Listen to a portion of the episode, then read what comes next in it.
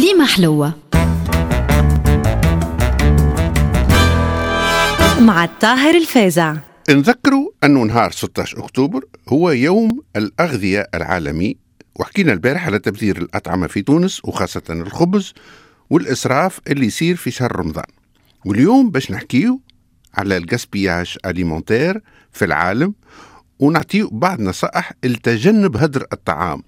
دورة الوحدة وأربعين ألف كيلو ماكلة يتلوحوا في كل ثانية في العالم. هذا يجيو مليار وثلاثمائة ألف طرناطة في العام أي ما يساوي ثلث الإنتاج العالمي للمواد الغذائية وقيمتهم في دورة الألف مليار دولار. وقع تعريف التبذير الغذائي على أنه تلويح أي مادة صالحة للغذاء سواء كانت نية أو طايبة. واللي هز ضربه في كل شيء هي كالعادة أمريكا وين 40% من الأغذية تتلوح زبلة في بوبالة الإنجليز يبذروا 25% أي ما يساوي 40 كيلو سنويا لكل عائلة. الفرنسيس يبذروا 30 كيلو منهم 20 كيلو ما زالوا في قراطسهم. هذا في العائلات. أما إذا نحسبوا المطاعم والكانتينات والسبيطارات والفاست فودات والتلويح متاع الفضاءات الكبرى للأغذية اللي فاتت مدة صلاحيتهم نوصلوا ل 150 كيلو ويقع إتلافهم للشخص الواحد في العام في فرنسا ومعدل 190 كيلو لبقية بلدان أوروبا. إحنا في تونس ما نوصلوش لهالارقام المهولة على خاطرنا ترورة وفقري مقري مقارنة بالروامه أما نبذروا كذلك والدليل على هذا البوبلات اللي عبات البلاد.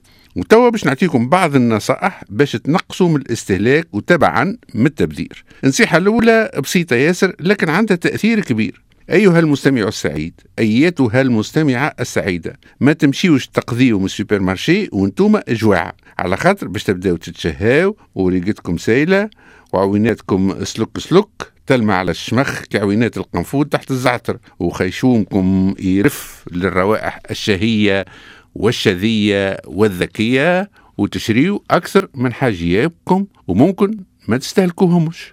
النصيحة الثانية قبل تمشيوا تقضيوا شوفوا تراكنكم واعملوا ليستة في مشترياتكم. باش ما تشريوا كان اللازم في اللازم. مش يبدأ عندكم عتيدك كيلو مقرونة مثلا وتشريوا خمسة كيلو أخرين. النصيحة الثالثة كي تبدأو تقضيهم الفضاءات الكبرى ثبتوا في التاريخ الأقصى للاستهلاك date limite de consommation DLC وإذا كان قريبة لوجوا على تاريخ مازال بعيد تلقاو عادة مخشية من تالي.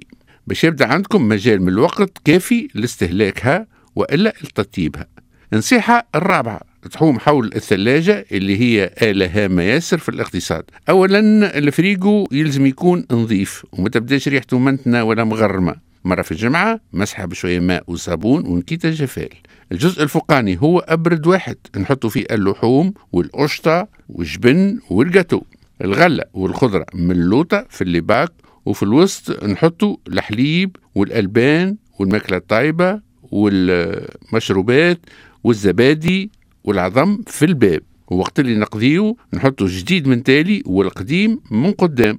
بالاخص بالنسبة للخضرة ماركه طماطم وفلفل وقرع وفقوس وبيتنجال نخرجوا القديم نلوحوا الفاسد ننظفوا سنيتقات باش ما نبداوش التركن بالسوس وبالخنفوس والمرأة بالحرقوس ونحطوا القضية جديدة وفوقها القديمة. النصيحة الخامسة تصلح للنساء اللي يخدموا وما عندهمش وقت للتصنيف والتمرميط كل يوم. الماكلة الزايدة يحطوها في حكوك ويكتبوا عليها محتواها وتاريخها ويحطوها في الكونجيلاتور يلقاهم من بعد هناني بناني وفي يدهم شهرين باش يتهششوا عليها. النصيحة السادسة نستعملوا البيت مثلا مرقة خضرة ترميو عليه حلالم ولا رشتة ولا محمص آه، بقية موصلي دجاج يولي مبطن ولا معقودة صغيرة عقاب بسلطة مشوية تقص فيها عظيمة تولي هايلة ياسر آه، بقية مقارونة نعلو لها جراتان إلى آخره. وهذا الكل في إطار لين الخسارة.